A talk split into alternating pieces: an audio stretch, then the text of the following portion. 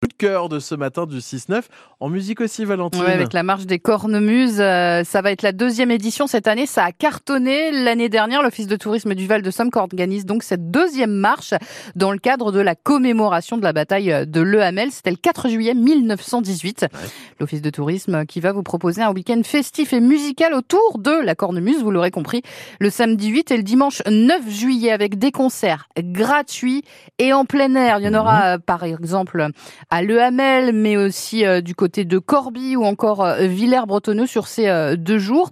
la bataille de Le Hamel, qui est une des plus importantes batailles de la Première Guerre mondiale, quand même, Maxime. Elle a eu lieu donc le 4 juillet 1918 et elle a été remportée en seulement 93 minutes par l'armée australienne grâce à une tactique novatrice et ingénieuse d'un général australien. C'était John Monash. Et le plan, il était simple, combiner simultanément l'aviation, le parachutage de munitions, l'infanterie et l'artillerie.